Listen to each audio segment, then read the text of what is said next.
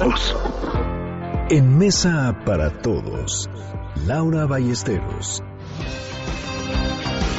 Laura, Laura Ballesteros, experta en temas de movilidad. Qué gusto saludarte, ¿cómo te va? Hola Manolo, bien, muy bien, gracias. Qué gusto saludarte a ti y a todo tu auditorio. Gracias. Oye, pues eh, arrancaron la semana pasada, el lunes de la semana pasada, entraron en vigor las fotocívicas y un nuevo reglamento de tránsito. Ya más o menos habíamos estado conversando de esto. Es nuevo para todos, habrá que irnos familiarizando. ¿Qué te parece? ¿Cómo lo vas viendo? Nuevo para todos y por ahora eh, envuelto en polémica y un tanto inoperante. eh, en últimos días se empezó a, a, desde la Asamblea Legislativa, a denunciar, bueno, ahora Congreso de la Ciudad de México, que eh, las nuevas fotocívicas no cumplen con el marco jurídico de la Ciudad de México, ni con la ley de movilidad ni con la ley de cultura cívica. Mm. Eh, a, a, ante estas críticas, el gobierno ha comentado que se van a hacer cambios a la ley precisamente para poder habilitar el trabajo comunitario, que es el que hoy se cambia por las multas económicas. Este es el cambio entre fotomultas y fotocívicas. Sin embargo, eh, introdujeron cambios hace un par de días a una ley que ya no estaba vigente. La propuesta que presentan ante el Congreso de las ciudades de una ley que ya no estaba vigente. Entonces, esto hace que al día de hoy las fotocívicas estén inoperantes. Es decir, si alguien se pasa un alto, si incumple el nuevo reglamento de tránsito, no va a ser sancionado eh, a través de una cámara, que es justamente lo que las fotocívicas estaban hoy ofreciendo.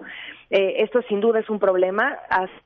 México al día de hoy, mientras tú y yo estamos hablando y la gente está en las calles, no se cuente con un marco de acciones de seguridad vial en la ciudad, independientemente de si las fotocívicas o no cumplen con eh, las exigencias de la política global de cero muertes por hechos de tránsito. Oye, pues pequeño detalle, ¿no? O sea, una cosa es que nos guste, que no nos guste, que haya organizaciones que tengan sus opiniones. Otra es que ya de plano se esté brincando lo, la propia normatividad, lo que ya está escrito, pues lo que se tendría que cambiar si se quiere un reglamento de estas características. Ahora, recularon, ¿no? En algunas cosas, porque, por ejemplo, el tema de los límites de velocidad, pues primero los habían elevado, luego dijeron que siempre no ¿Cómo quedó? Porque hay mucha confusión también por parte de los ciudadanos. Sí, es que han habido procesos que aparentemente están eh, construidos con prisa y con falta de gobernanza y construcción colectiva. Creo que por eso estos pasos para adelante y estos pasos para atrás. En cuanto a las velocidades máximas, cambiaron las velocidades solo de dos avenidas, mm. de las once que habían determinado subirle vialidad. Insurgentes está bajo observación hoy, que es una de las que más recibió críticas por el aumento de las velocidades.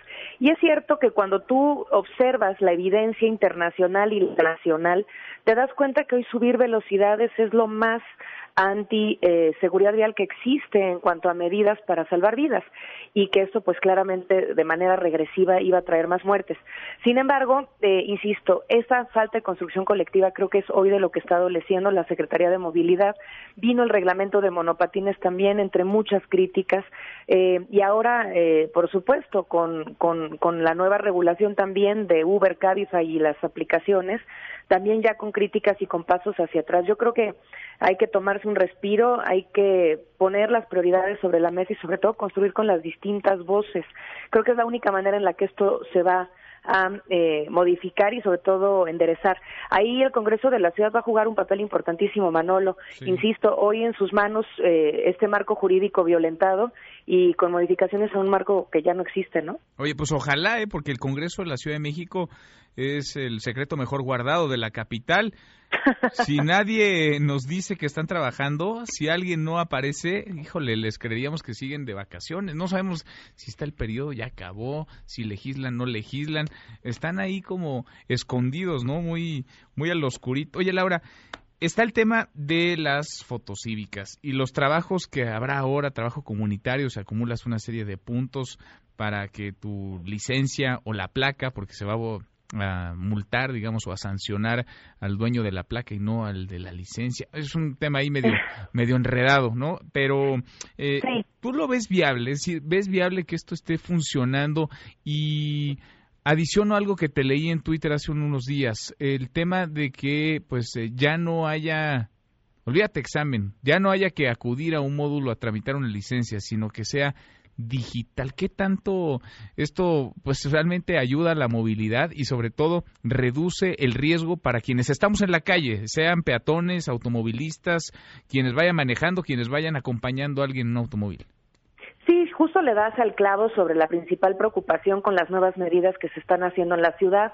Huele más bien un desmantelamiento de la política de seguridad vial que estaba funcionando, que además no es un asunto patentado por ninguna administración ni ningún color de partido, es ciudadano y además habilitado por décadas de experiencia internacional, insisto, también nacional.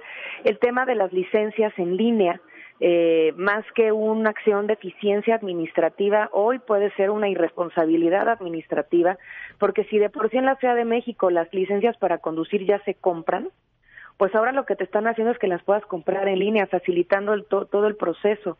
Mientras se implementen fotocívicas y licencias en línea sin un examen para conducir, vamos a estar en el peor de los mundos en materia de seguridad vial. Pues Más allá de un discurso de ONG, esto es un tema de muertes en el pavimento, muertes violentas, tres al día, en donde la gente que está perdiendo la vida tiene nombre y apellido, la esperan en casa y, y no podemos estar insensibles ante esta, eh, ante esta fórmula. No, al final del día, mira, desgraciadamente lo que ya se sabe que pasa cuando suceden estas medidas regresivas es que las muertes aumentan y desgraciadamente parece que estamos en la antesala de eso. Bueno, pues ojalá que haya un poco de sensibilidad y que se presten oídos a estos llamados de atención que son genuinos, más allá de lo político y de la grilla, pues que tratan de alguna manera de volver la ciudad más amigable para todos, menos peligrosa, menos riesgosa y frenar o evitar muertes. Laura, gracias como siempre. A ti muchas gracias y que se combinen, Manolo. La verdad es que no es blanco o negro. Pues Hay, la experiencia ya está sobre la mesa, se pueden traer innovaciones, pero las cosas que funcionan se tienen que mantener. Sin duda, sin duda. Gracias. Bueno, gracias. Mesa para todos.